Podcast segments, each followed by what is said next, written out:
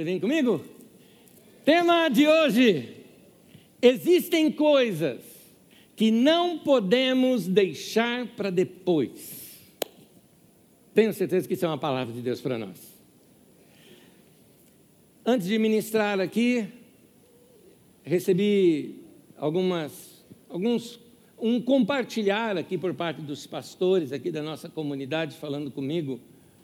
E um deles dizia: Olha, a Bíblia diz: se você quiser e me ouvir, vai comer o melhor dessa terra. Tem que querer e tem que dar ouvidos. E um outro comentou algo comigo dizendo assim: a palavra de Deus, nesse tempo, nós entendemos que esse tempo que estamos vivendo como igreja é um tempo de semeadura da palavra de Deus no nosso coração. E essa palavra de Deus é tão poderosa, mas tão poderosa, como diz lá no livro de Gênesis: Deus disse e ouve, Deus disse e aconteceu, Deus disse e surgiu. Uh, a Bíblia, inclusive, começa dizendo assim: que no princípio criou Deus os céus e a terra, palavra uh, hebraica ali, bará, mostra um criar do nada, um criar único, é um criar de Deus. A palavra de Deus vai criar algo novo em você, ela vai fortalecer em você. Então, aquilo que você se abrir hoje para a palavra de Deus, essa própria palavra tem nela já, já tem nessa semente o poder necessário para fazer isso acontecer na sua vida. Esse poder não vem de você, vem de Deus. Eu estou dizendo isso porque hoje você vai ser desafiado a crescer. Hoje você vai ser desafiado a mudar algumas coisas na sua vida e algumas coisas nas quais talvez você nem tenha força para mudar, porque ou porque já se acostumou, ou porque desanimou, ou por, talvez até por algum problema pessoal. Mas eu te digo uma coisa: essa palavra tem poder não só para orientar e clarear a sua mente, mas também para ah, fortalecer você, dar a força que você precisa para receber, para praticar a palavra de Deus. O texto que eu vou ler começa, começa o seu contexto é que Paulo, apóstolo, ele estava no final da sua vida ele sabia que estava no final da sua vida. A sua morte já havia sido decretada por César Nero. Ele sabia que era uma questão de aguardar um tempo e ser levado para, para ser morto. E ele escreve, temos ali os últimos escritos, os últimos bilhetes, não é? Que Paulo escreve para um discípulo amado chamado Timóteo. E Paulo coloca uma certa urgência Afinal de contas, ele estava ali já para morrer. E essa urgência que transparece nessas palavras, eu quero trazê-la aqui para nós. Vamos começar lendo 1 Timóteo capítulo 4, dois versículos desse texto. Primeiro diz assim: procure vir logo, note já um tom de urgência aqui, procure vir logo ao meu encontro. No outro texto, em 2 Timóteo 4, 21, diz: procure vir antes do inverno. Se Timóteo demorasse um pouco mais, chegaria o inverno e ele não conseguiria chegar até Paulo, pois de onde ele estava para até onde Paulo estava, tinha que atravessar o mar Mediterrâneo, e ali tem muitos tufões, furacões ali, nesse, tufões, né? Na, naquele lugar, o mar se torna muito revolto, impossibilita a navegação, e eles iriam ficar em algum tempo em algum porto, aguardando até que passasse o inverno, e aí poderia ser tarde demais, e Paulo poderia já estar morto. Esse senso de urgência em que eu trago esta, esse título da mensagem, existem coisas que não podemos deixar para depois até porque nós não sabemos se esse depois virá. Então, meu querido, chegou o tempo da gente apressar os planos. Nós já perdemos muito tempo na vida, a pandemia talvez fez alguns de vocês perderem tempo na pandemia, alguns produziram ao longo da pandemia, alguns fizeram cursos e cresceram, outros não. E então muitas pessoas estão atrasadas já no, no que precisam fazer. E o, o mundo está girando, o tempo está passando. e, e as coisas rapidamente começam a acontecer ao nosso redor e podemos estar despreparados para algo novo. Eu já lhes disse isso aqui, de que Deus, estando na, na, na, eternidade, estando fora da linha do tempo, Ele pode olhar o nosso tempo e as nossas histórias e, e saber de alguma coisa que está ali antevendo, Ele tem a sua presciência, Ele sabe daquilo que está para acontecer. E, e, então Ele está te orientando, filho, filha, se você não mudar isso agora, não vai dar mais tempo. Vem logo. Vem antes do inverno, vem antes do tempo determinado, vem antes, porque vai acontecer coisas que você precisa estar preparado. Alguns de vocês, por exemplo, estão presos na vida porque estão com uma âncora na vida. Essa âncora chama falta de perdão. Você não perdoa alguém, carrega aquela mágoa, carrega aquela dureza no coração, e aí você está querendo correr, mas está preso lá, com uma âncora na sua vida. Precisa cortar essa corrente da âncora e você é, é, correr. Porque é, se você não perdoar, quem está sendo preso é você e não a outra pessoa que aprontou com você. Ah, mas pastor, você não sabe o que, que a minha mulher me fez, ou você não sabe o que, que meu marido me fez, aquele desgraçado. Minha querida, perdoa, quer que perdoar nada, eu quero, eu quero que ele se dane, eu quero. Isso daí não pega, querido, isso é feitiçaria, isso é macumba, para com essas coisas, para com isso. Libera, libera o indivíduo, perdoa, vira essa página da tua vida. Porque muitas pessoas fazem isso querendo o mal da outra pessoa. Meu querido, não perdoar alguém, ter ódio de alguém e querer, o mal, querer que a pessoa se dê mal na vida, é a mesma coisa do que você tomar veneno e querer que o outro morra. Você está fazendo mal é para você não perdoando. Então perdoa, libera, vai viver uma vida mais leve. Tem coisas para acontecer na vida da gente que se a gente não desfazer essas correntes que nos prendem, é, é, vamos ficar é, vamos ficar presos, não vamos correr. Alguns de vocês talvez precisam acertar com gente até mesmo que você ama, é, como por exemplo, acontece que algumas pessoas é, elas talvez não compreendam isso. Imagine aqui uma régua. No extremo dessa régua é um forte amor e paixão. No outro extremo é o ódio. E é a mesma régua. Por isso que algumas pessoas saem da paixão para o ódio. A pessoa ama tanto, se ela foi traída ou teve um desentendimento, ela passa a odiar aquela mesma pessoa que ela ama. Na verdade, ela continua amando aquela pessoa, mas agora ela está com bronca daquela pessoa. E eu estou falando isso, por exemplo, dentro da tua casa, dentro da tua família. Às vezes você tem problemas com familiares ou com gente por perto de você, ou outros tipos de relacionamento, e você carrega um ódio da pessoa. E eu te digo, na verdade é que você ama essa pessoa. Só que você precisa quebrar isso.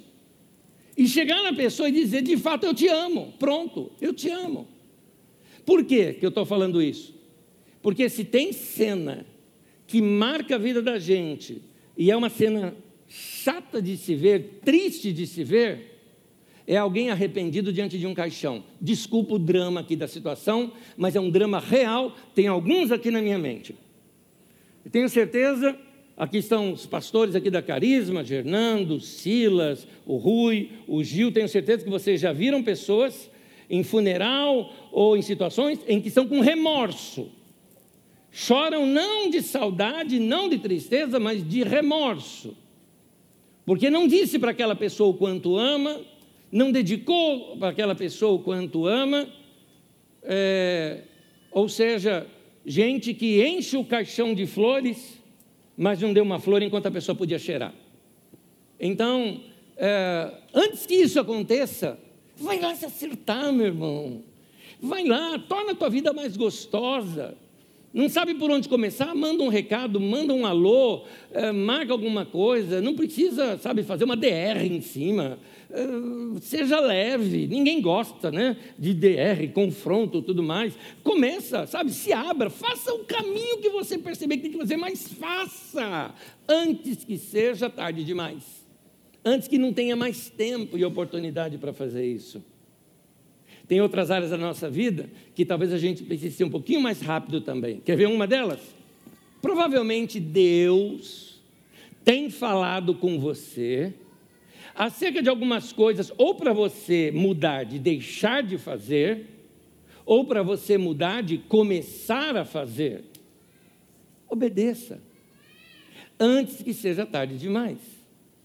Obedeça, porque existem coisas que não podemos deixar para depois, porque talvez esse depois nunca venha existir é quando a gente vai adiando essas coisas, adiando essas coisas, nós mesmos estamos atrasando a nossa vida. Gente, a vida passa muito rápido. O tempo passa muito rápido. E talvez a gente não tenha outra chance. É, e o que eu quero ressaltar é que, seja o que for que você pretenda começar a fazer na sua vida, é melhor começar a correr. Tem muita gente que acha assim: não, Anésio, mas aquela briga lá é só deixar para lá porque o tempo cura todas as coisas. Gente, eu nunca vi gente sendo curada na fila de espera do SUS. Não é? Então, esse tempo cura todas as coisas.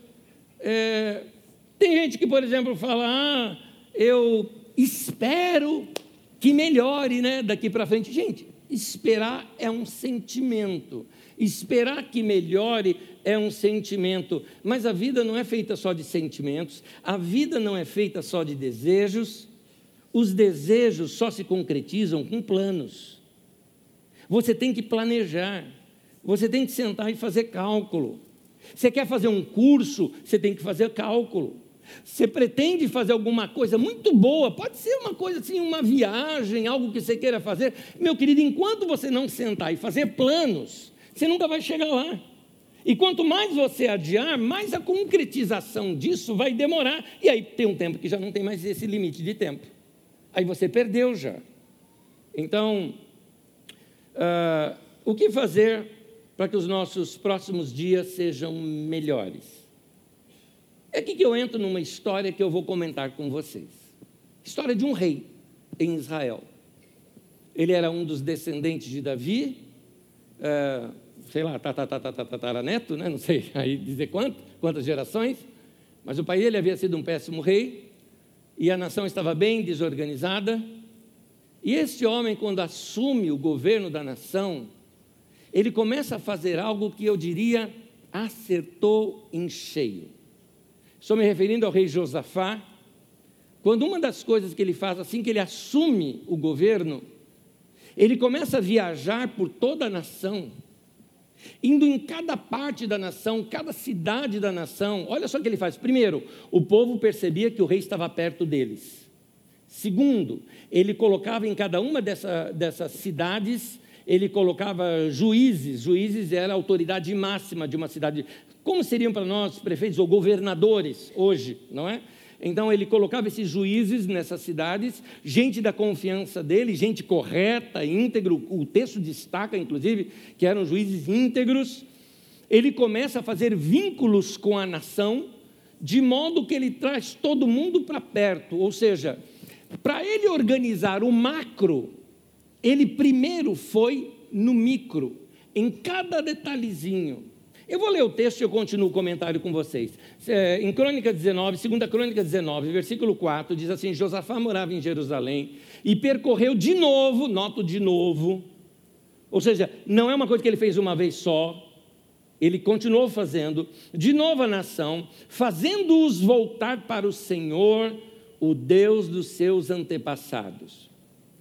Ele organizou, ele trouxe um ânimo novo para o povo, trouxe o povo para perto de Deus, definiu funções claras para cada um, deixou claro o que cada um deveria fazer, e isso que ele fez numa nação, preparou a nação para uma coisa que era uma surpresa negativa que aconteceu lá adiante. Ele enfrenta um baita problema lá adiante, mas essa organização dele foi o que deu sustentação e base para se resolver aquela crise que apareceria anos mais tarde. Muito bem, por que eu estou falando isso? Porque você precisa também fazer um passeio na sua vida, em cada ponto da sua vida, norte, sul, leste, oeste da sua vida.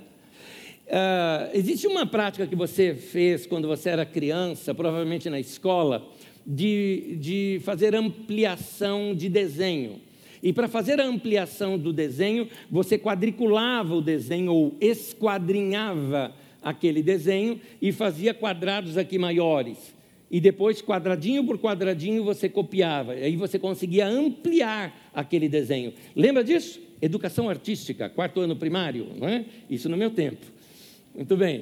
Uh, ok, isso que você eh, que, que fez ali, o esquadrinhar, é o que a gente tem que fazer na vida da gente. Esquadrinha a tua vida. Cada quadradinho uma área da tua vida. Vê quanta coisa você tem que fazer. Um quadradinho é Deus, seu relacionamento com Deus. Outro é a igreja. Igreja e Deus são duas coisas diferentes. Uh, outros são os outros detalhes desse relacionamento com Deus. Sua vida de oração, seu tempo com a palavra de Deus, seu tempo de adoração. Esquadrinha. Porque a gente às vezes coloca tudo junto e uma área forte encobre as outras. Esquadrinha para você ver. Você vai notar que você tem algumas áreas fracas na sua vida. E lembra que eu disse domingo passado? Uma corrente é tão forte quanto o seu gomo mais fraco. Esquadrinha a sua vida familiar. Como é que está você com sua esposa, com seu marido, com seus filhos, com cada um deles, ou com seus pais, se você é solteiro, com gente que você mora junto na sua casa? Como é que anda esses seus relacionamentos?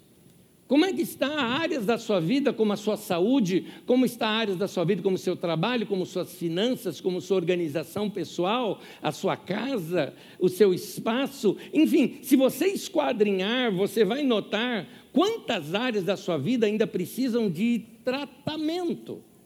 E esse tratamento, Deus lhe dá a palavra, mas é você quem tem que tomar atitude para fazer alguma coisa. O que esse rei fez foi que ele, esquadrinhando a nação, conseguiu organizar a nação no micro para que depois ela fosse organizada num macro, num algo maior. Então, hoje você pode fazer isso. Você pode, por exemplo, separar um tempo hoje mesmo e assim com um bloco de notas para você não esquecer, seja um bloco de notas uh, uh, digital ou, ou mesmo um, papel e caneta, e ali você fazer alguns rascunhos, algumas ideias, algumas anotações dos seus planos, dos seus alvos, de valores da sua vida que talvez você esteja perdendo, de, uh, uh, de conquistas que você quer fazer até o final desse ano. E se você não apressar os seus passos, daqui a pouco nós já vamos para o quinto mês do ano. Enfim, nós estamos mais perto do meio do ano do que do início dele. Acorda! Acorda! Conhece aquela? O tempo passa, o tempo voa. Lembra disso? Pois é, até o banco que fez isso não existe mais. Então, passa rápido demais. Passa rápido demais o tempo. Então, se, se nós não, não, não percebermos que temos que fazer algo, nós vamos perder esses, eh, eh, essa chance de crescer que Deus nos dá. Eu tenho três conselhos para dar aqui, eu já entro no primeiro, e esse primeiro é uma frase que eu usei numa mensagem em 2018, e eu fiz questão de repetir bastante, por isso eu vou falá-lo e vou, eu vou dizê-lo e vou explicá-lo. Primeiro, quem faz a lição de casa não precisa ficar correndo atrás de milagres. Quem faz a lição de casa não precisa ficar correndo atrás de milagres. Embora eu acho que você já entendeu o que eu quis dizer. Ah, né, você não acredita em milagre? Claro que eu acredito, meu irmão. Há situações sim na nossa vida que são surpresas e nós precisamos de milagres na nossa vida. Claro que eu acredito nisso. Mas tem gente que fica procurando milagre para tudo, até para aquilo que não precisaria de milagre se ele tivesse feito a lição de casa. Milagre não é a melhor coisa para acontecer na vida da gente. Como não, né? Deus fazer um milagre não é a melhor coisa? Claro que não. O melhor é não precisar do milagre. É melhor ser curado ou não ficar doente? É melhor é, alguém vir te dar uma oferta e resolver o seu problema financeiro, ou você está tão bem financeiramente que você tem até para ajudar e dar. Não é? O que, que é melhor? Então, melhor é não precisar do milagre. Agora, acho que você entendeu melhor a frase. Se você faz a lição de casa, se você acerta os princípios, se você organiza melhor a sua vida, você não vai precisar de milagre. Irmão, irmã querida, e agora eu falo com você, com você, que tem pelo menos de 30 a 50 anos de idade, se você tem um pouco mais, é mais grave a sua situação, olha o que eu estou falando. De 30 a 50, você já está com um sinal tocando. Tá, tá, tá. Passou disso, a coisa está mais grave. Para essa pergunta que eu vou te fazer: você está preparado para a tua velhice, para a tua aposentadoria? Ou você não parou para pensar nisso ainda? Você acha que o dinheiro vai cair do céu? Ah, não acredita que Deus pode suprir? Claro que eu acredito, meu irmão. Mas faz a lição de casa, indivíduo. Guarda o dinheiro, economiza, se organiza. Não dá para fazer isso se você fica gastando o tempo todo. O indivíduo ganha 100 e gasta 110 todo, todo mês. Não dá para você poupar se você primeiro não se organizar. Então, faça a lição de casa. Vamos ver aqui, voltando na nossa história, lá na história do rei Josafá, uma crise surge. Um problema completamente inesperado surgiu três nações resolveram guerrear contra a nação de Judá. O exército deles era muito maior do que o que eles tinham ali, talvez de habitantes. Era uma situação de terror. Vamos dizer assim, uma derrota anunciada para eles. Vamos ver o que ele, como ele enfrenta e o que ele fez. Segunda Crônicas, capítulo 20, do versículo 1 ao 4, diz assim: Depois disso, os moabitas, os amonitas, com alguns dos meunitas, entraram em guerra contra Josafá. Reuniu-se, pois, o povo, vindo de todas as cidades de Judá,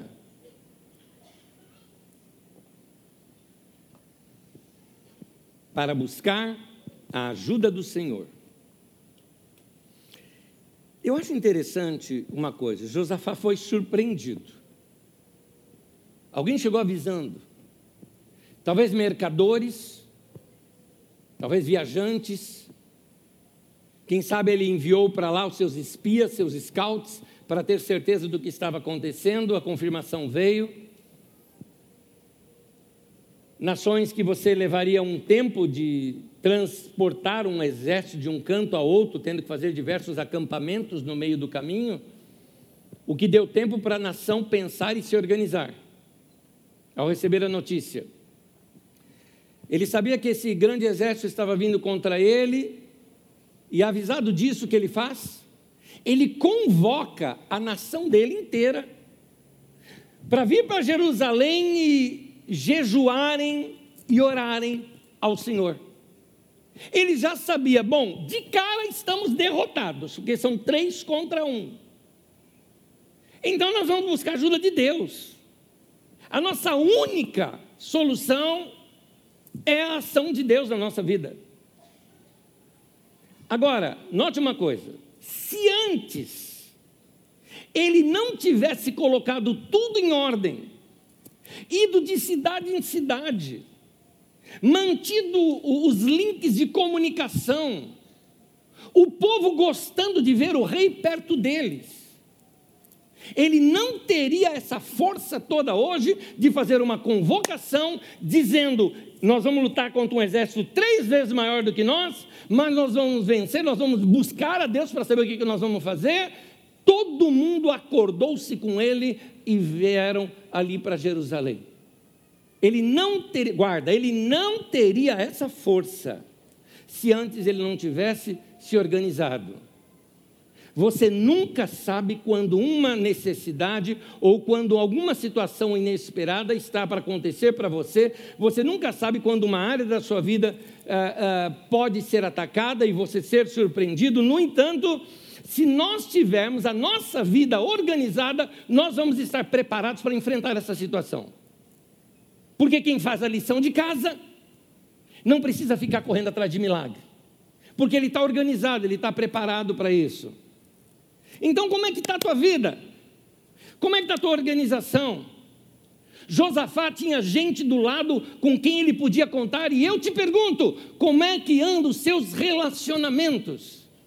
Talvez alguns relacionamentos estejam fracos, outros estejam quebrados. Está na hora de você revisitar essa sua nação e restabelecer esses contatos que você precisa ter com seus amigos, com parentes e às vezes começando dentro de casa mesmo dentro de casa no seu relacionamento com a sua esposa, com o seu marido, vocês precisam ser um. Lembra do que Jesus falou? Se dois de vós concordarem na terra acerca de qualquer coisa que pedirem, será feito pelo meu Pai que está no céu. Os dois precisam estar assim, ó.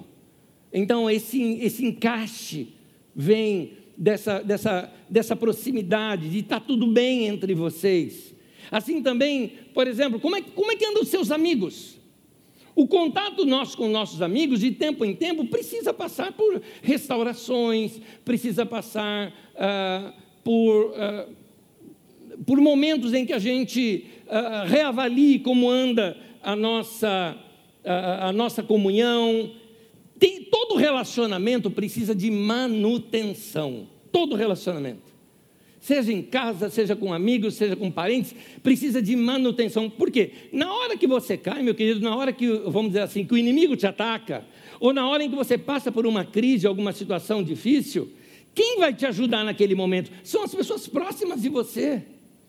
São seus amigos, é, é sua esposa, seu marido, são seus filhos, são seus pais, muitas vezes seus irmãos. E você que vive brigando com o pessoal da tua casa, da tua família, meu querido, tem hora que a família tem que se juntar para ajudar alguém que está em crise. É por isso que a gente tem que fazer manutenção nos nossos relacionamentos. Abrir o jogo, conversar, estar tá junto, marcar de se reunir, comer alguma coisa junto, bater um papo, uma ligação, é, um recado que você vai mandando, fazendo aquela manutenção. É assim que tem que se fazer. Outra área da sua vida, como anda suas finanças? Como anda sua organização financeira? E aquela pergunta de novo, você tem uma reserva? É muito importante a gente ter uma reserva. A gente nunca sabe a uma hora que vai precisar. Como eu costumo dizer, é, essas reservas que a gente faz é como seguro saúde, né? Que a gente paga e espera nunca usar. Né? Mas você sabe que um dia vai precisar. É como um seguro de um automóvel. Você paga, mas espera nunca usar. Alguém fala, ah, está desperdiçando dinheiro. Bom, cada um pensa da sua maneira, não vou dizer o que é certo e o que é errado aqui, só sei de uma coisa: é melhor prevenir. Cada área da nossa vida é melhor a gente ter prevenção. Então começa a se organizar, porque se você não se organizar agora, quando, quando algum problema surgir, você não vai ter estrutura para enfrentar aquele problema se não tiver é, organizado. Como é que está a sua vida profissional? Porque daqui a pouco pode vir um desemprego. E se vier o desemprego, você está preparado para uma recolocação no mercado? Como é que está o teu network, a sua rede de contatos? Como é que está o seu currículo? Está atualizado? Como é que está o seu know-how? Você cresceu ou estagnou no tempo? Então, precisamos cuidar. E se tem uma área que a gente ainda é, descuida mais ainda, é a área da saúde. Está aí uma área onde a gente vai empurrando com a barriga, vai deixando para depois, e aí daqui a pouco começa a aparecer sinais no nosso corpo, na nossa vida, pelo fato da gente não cuidar da saúde. E eu te pergunto, como é que anda a sua saúde, seus check-ups, como é que estão?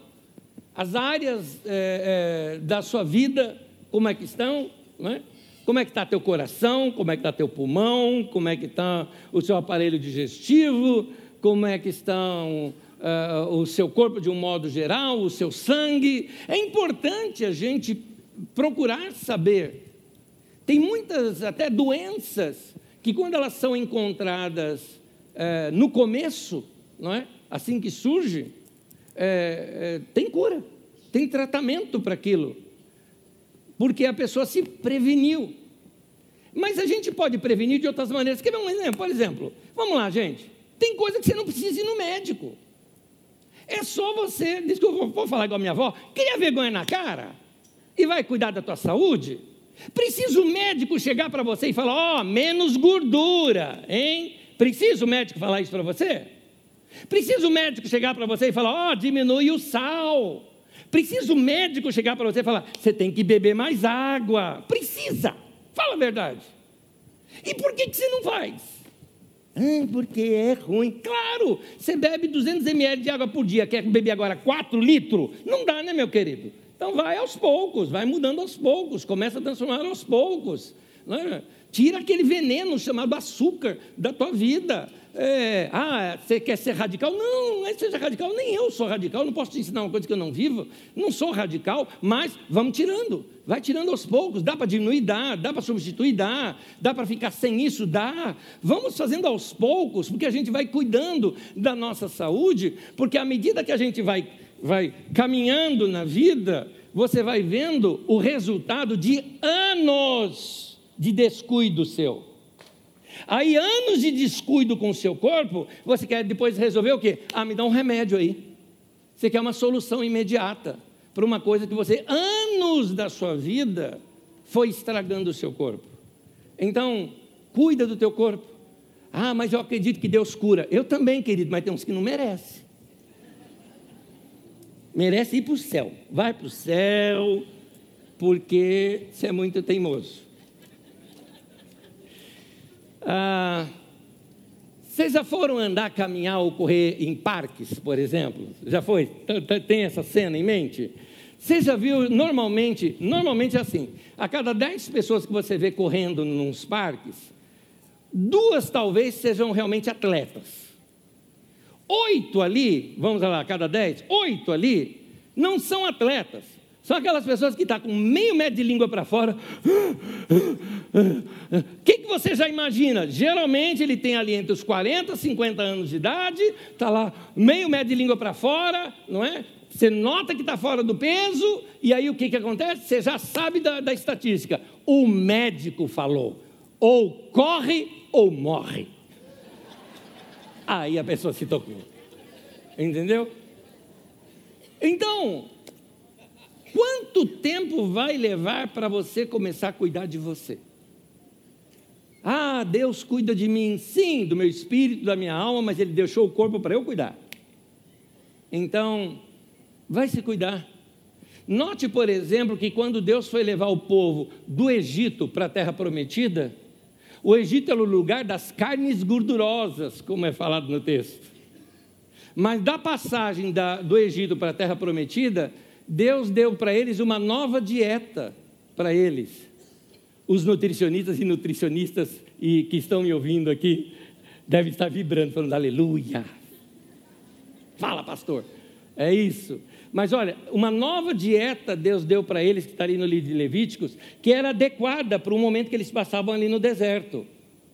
Isso significa que para nós irmos para a nossa terra prometida, para o melhor da nossa vida, é importante desintoxicarmos o nosso corpo. Então, ah, a nossa vida é espírito, alma e corpo. Então você tem que cuidar dos três. Sim, tempo de oração, de, de busca diante de Deus, de comunhão com Deus. Sim. Tempo para a alma, que eu já toco já já nesse assunto, vou falar primeiro agora do corpo. Tempo para o corpo sono regular, dormir bem. Dormir bem não é dormir muito nem dormir pouco, é dormir na hora. Dormir bem, sono regular, alimentação regular, alimentação boa. Nada de radicalismo, porque você não aguenta radicalismo por muito tempo, mas se aguentar, vai. Se aguentar, faça. Mas se você não aguenta, vai aos poucos. Vai tirando algumas coisas, vai colocando outras. Meus amigos aqui sabem, quando a gente tinha de vez em quando reuniões que a gente fazia lá churrasco, né? Eu ficava assim, eu pegava a carne e tirava aquela gordura toda. Pensava, mas como? O mais gostoso da carne. Eu falei, um dia mais de vida. Aqui, ó, ó um dia mais de vida. Sai para lá, não é? Então, é, é, você, você precisa saber controlar a, a, o seu, a sua vida. Deus deu isso para você cuidar. Agora, e a sua mente? A sua alma? Mente, vontade, emoções. Muita gente está por aí desregrada. Consultórios de psicanálise estão cheios, porque as pessoas não fizeram lição de casa. Sim, crises acontecem e você realmente precisa de um profissional. Mas eu estou falando daquelas crises que poderiam ser evitadas. Se você simplesmente tivesse uma vida regular. Regular. Então tenha uma vida regular, onde você e, e, e dá saúde para a tua mente. Quer ver uma pergunta? Não responda, não responda, tá? Não responda. Quantos livros você já leu esse ano? Eu estou te falando uma coisa que é saudável para a sua mente. Não importa se é digital, se é uh, uh, físico, mas isso é saudável para a sua mente. Quantas vezes você parou um tempo para ficar quieto só ouvindo uma canção e curtindo uma canção? Isso é música. Alguns de vocês que têm habilidades artísticas, manuais, façam. Outros que têm habilidade, seja com jardim ou com escultura, ou seja o que for, faça. Mas essa nossa vida louca que a gente vive hoje, nós não fomos feitos para viver na internet. Nós não fomos feitos para viver somente no mundo digital. Precisamos ampliar nossa mente e, e, receber coisas saudáveis na nossa mente. Qual a última vez que você deu uma gargalhada gostosa? Qual a última vez que você fez isso? Qual a última vez que você saiu para namorar? Sim, namoro, namorar, dar um beijo, abraço, curtir. Ah, pastor, mas a gente já tem trinta e poucos anos de casado, tem que beijar mais ainda, então, indivíduo. Mais do que antes. Porque senão aquelas sensações gostosas que aproximam a gente no namoro vai ficando para trás. É gostoso o toque, o beijo, o abraço, isso é necessário. Qual a última vez que você foi fazer uma visita a alguém querido? Qual a última vez que você sentou com uma pessoa mais idosa para ouvi-la, ouvir suas histórias e aprender com a vida dessa pessoa? São coisas que nós temos que fazer para deixar nossa mente saudável. Sabe aquele roda de amigos? Um bate-papo gostoso? Tudo isso é necessário para o nosso equilíbrio emocional.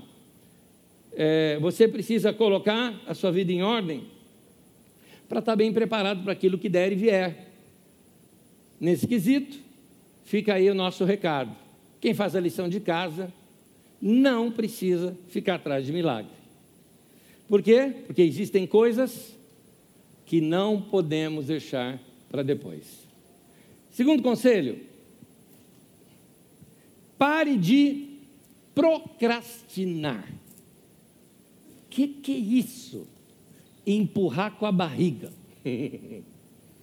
Deixar para depois. Hoje não, amanhã eu faço. Uhum.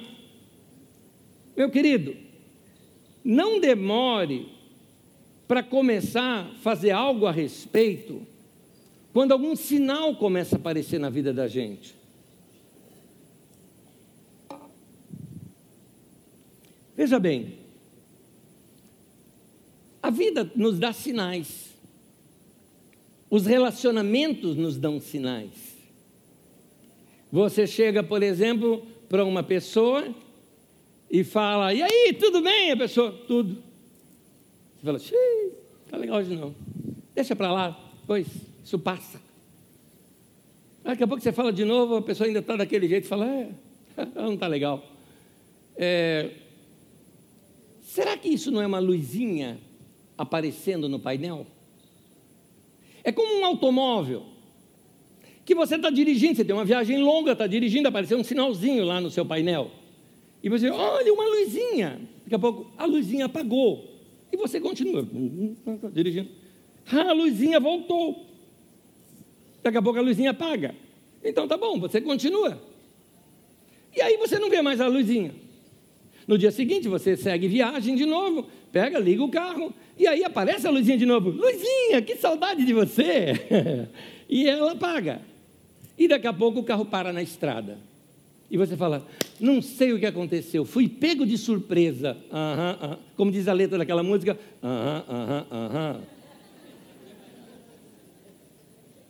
Meu querido, minha querida, tem luzinha acendendo no painel da sua vida. Tem luzinha aparecendo no painel é, é, talvez, talvez essa luzinha piscando está assim na cara do teu marido ou da tua mulher, dizendo não está legal.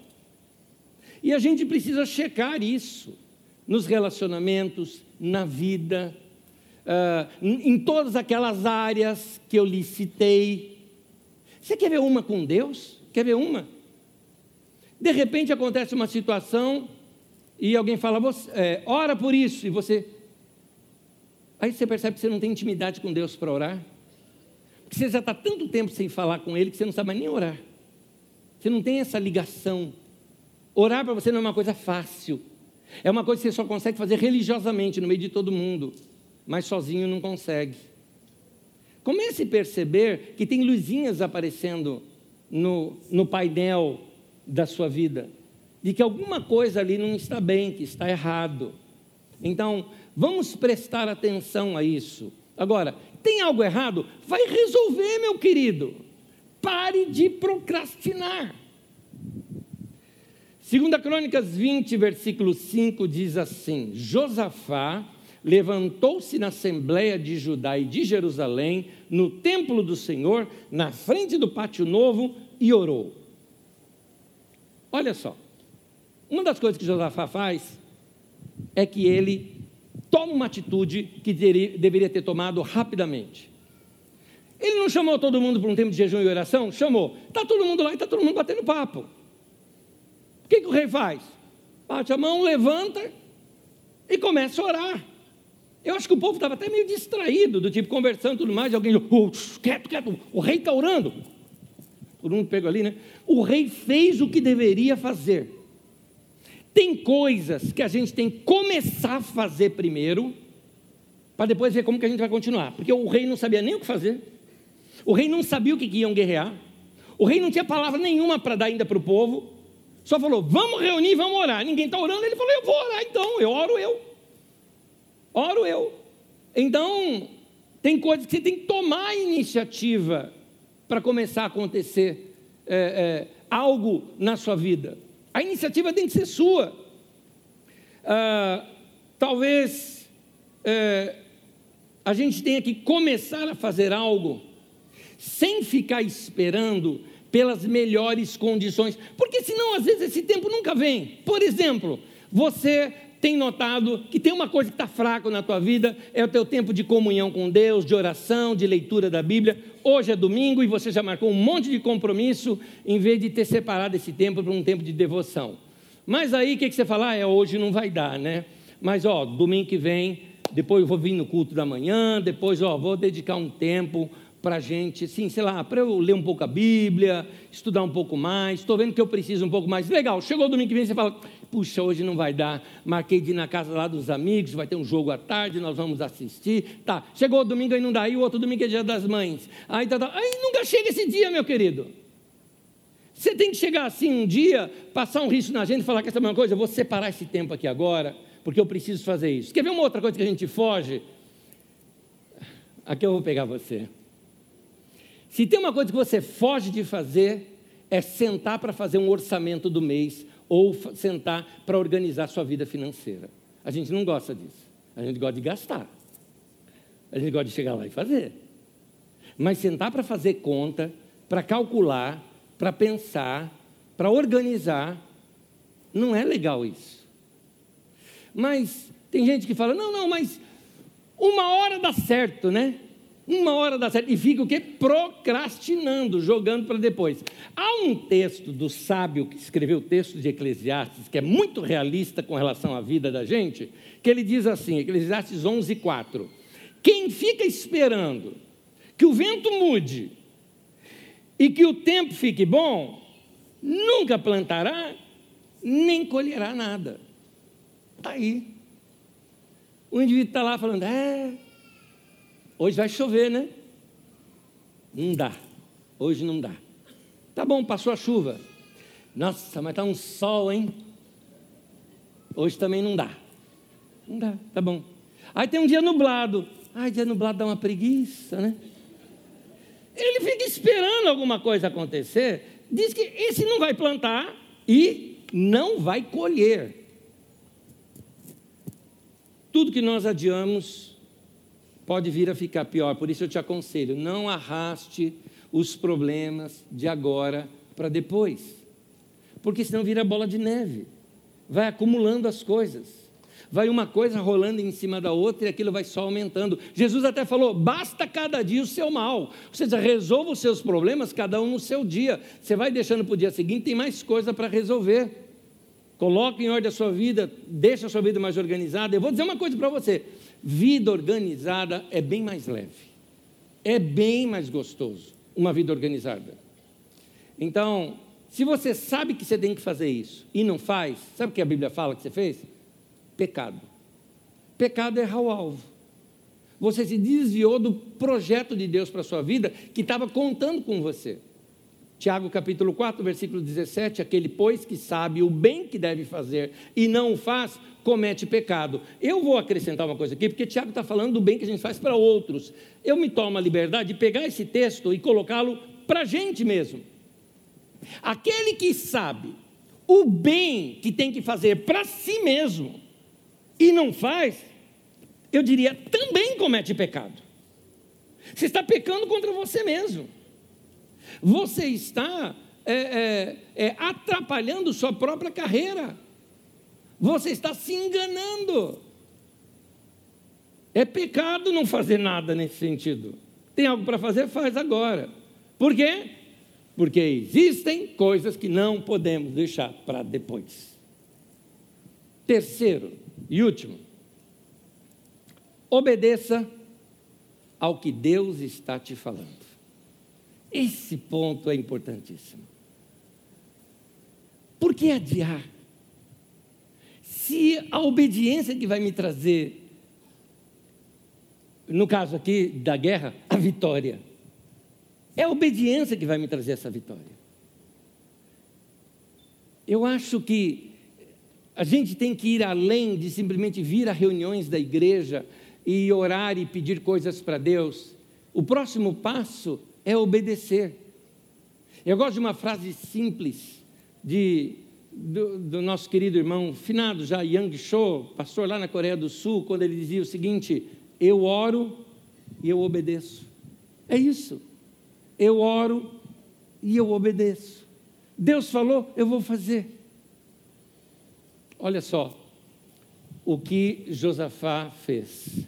Josafá ele obedeceu o que Deus havia dito a vitória acontece sem muito esforço. Antes de ler o texto, deixa eu contar a história, vai. Josafá então reúne com todo mundo e começa aquele momento de oração. No meio daquele tempo de oração, coisa interessante, vem a profecia. Eles pediram para Deus, Deus respondeu. Qual foi a resposta de Deus? Nessa batalha, vocês não vão ter que batalhar. Fiquem com seus olhos abertos e vocês vão ver o livramento que o Senhor vai dar. Uau! Três exércitos vindo contra o meu. E eu vou sair para a batalha, mas não vou batalhar, e Deus vai fazer por mim. que isso? O que Josafá fez, ele acreditou. Ele acreditou no que os profetas disseram, e como consequência disso, olha o que ele fez. Bom, já que nós não vamos batalhar, e é Deus quem vai dar a vitória. Então vamos fazer algo. Na frente do exército, vamos chamar todos os nossos cantores e músicos, nós vamos cantar para o Senhor. Nós vamos para a batalha já como se tivesse vencido a batalha, ou seja, nós já vamos cantando. E eles cantavam: O Senhor é bom e a sua misericórdia dura para sempre. E o que aconteceu, a Bíblia narra muito claro quando eles foram chegando para o campo de batalha, a olharem no campo de batalha, na verdade aqueles exércitos todos estavam mortos. O que aconteceu? Naqueles exércitos, eles entraram em desacordo entre eles, acabaram fazendo guerra entre si, e aí eu não sei nem te explicar, mas um matou o outro e o outro matou um. Foi isso. Então, é, eles batalharam entre si e não chegaram até o povo de Judá. Quando eles chegaram, o povo de Judá chegou no campo de batalha, estavam todos mortos e eles ainda pegam e se enriquecem com isso, porque levaram todos os despojos de guerra como como alguém que tivesse vencido, sem derramar uma gota de sangue, sem um esforço físico, apenas cantando e adorando a Deus. Meu irmão, minha irmã, faz isso quando você estiver em obediência ao teu Deus, quando você praticar a palavra que é ensinada, quando você for uma pessoa que é obediente ao que Deus falou com você, eu vou te dizer, vai vir palavra para você também nessa batalha, você não vai ter que batalhar, vai cantar para o teu Deus, vai adorar o teu Deus e você vai ver, meu irmão, as coisas mais maravilhosas que o teu Deus vai fazer para você. É Deus quem faz isso. Diz a palavra de Deus aos seus anjos dará ordem a teu respeito para que te guardem todo o caminho. Segunda Crônicas 20, do 20 ao 24, eu recorto aqui um trecho pequeno que diz assim: Josafá lhes disse: Creiam no Senhor, o seu Deus, e vocês estarão seguros creiam nos seus profetas e vocês prosperarão. Vou repetir: creiam no Senhor, o seu Deus, e vocês estarão seguros. Creiam nos seus profetas, ou seja, creia naquilo que Deus está falando com você e obedeça, e vocês prosperarão. Amém? Pega na mão do irmão que está do teu lado aí. Ó, você vai falar isso junto comigo, você está falando com ele, com ela, tá ok? Você está falando com eles também, não precisa virar para a pessoa, não, mas fala junto comigo aqui. Vamos lá? Repete comigo: creia no Senhor, e você estará seguro. Creia, nas palavras de Deus, que Ele tem falado para a tua vida, e você prosperará. Você prosperará. Aleluia. Aleluia. Palavra de Deus para a nossa vida. Palavra de Deus para a nossa vida. Eu convido você a ficar em pé comigo. Quero repetir com vocês um texto bíblico que citei aqui no domingo passado, que um ser abençoado me citou, muitos anos atrás. Quem estava no domingo passado sabe o que eu estou falando. É lá naquela carta de Timóteo, aquela que nós começamos lendo. E lá em Timóteo, Paulo dá um recado para Timóteo dizendo assim: medita nessas coisas e nelas ser diligente, para que o teu progresso a todos seja manifesto. Mas eu quero ler agora também numa outra tradução. Diz assim: pratique essas coisas e se dedique a elas a fim de que o seu crescimento, lembrou, entendeu lá o que, que disse? A sua prosperidade, o seu crescimento seja visto por todos. O que eu estou te falando, que esse texto está querendo dizer aqui para nós, meu querido, é que se você obedecer a palavra que Deus está falando hoje aqui com você, não é só você que vai notar diferença na sua vida. Não é só você que vai assim perceber que a sua saúde está melhor. Não é só você que vai perceber assim, puxa, minha mente está mais tranquila, estou com mais disposição. Não, não, não. O texto está dizendo, vai ser visto por todos. As pessoas vão perceber que tem algo diferente na tua vida, que a tua experiência com Deus está muito mais profunda, é, que você teve um crescimento pessoal em cada área da vida emocional, física, mental, financeira, uh, suas amizades, seus relacionamentos familiares, sabe, vida estável, vida gostosa. É isso que Deus promete aqui para nós. Profeta Isaías disse, em nome do Senhor, se quiserdes e me ouvirdes, diz o Senhor, comereis o melhor dessa terra. Você quer o melhor de Deus? Ouça e obedeça. Não procrastine mais. Faça a lição de casa. Você não vai precisar de milagre, porque você já fez. Você vai simplesmente ver os livramentos do Senhor, sem esforço físico, sem, sem, sem precisar é, ficar recorrendo a, no desespero. Essa vida estável que eu acredito que é para a gente ter. Amém eu termino para dizer uma coisa aqui para vocês. É, me dirijo diretamente aqui aos membros da nossa comunidade, há muitos anos, desde a fundação dessa comunidade. Nós aqui, todos os pastores, nós prezamos por uma igreja saudável. Uma igreja sem extremos, sem esquisitices, uma igreja equilibrada, mas igreja é feita de gente, não só do ensino. Então, seja você um padrão para essa comunidade. Vida equilibrada, vida saudável, famílias fortes. Falavam muito isso, famílias fortes, igreja forte, relacionamentos fortes, vida com Deus diária. Eu não preciso assim falar, irmão, vamos fazer 40 dias de jejum. Não, eu quero te ensinar, tenha um tempo diário com Deus. Vida equilibrada. Não sou contra os 40 dias de jejum, por favor, tá, gente? Até Jesus fez, tá? Não estou dizendo isso. Só estou dizendo que eu estou trazendo você para o equilíbrio. Vamos ter mente saudável, vida saudável, vida cristã saudável. É assim que Deus quer que a gente seja. Amém? Me permita orar por vocês, terminando aqui a reunião.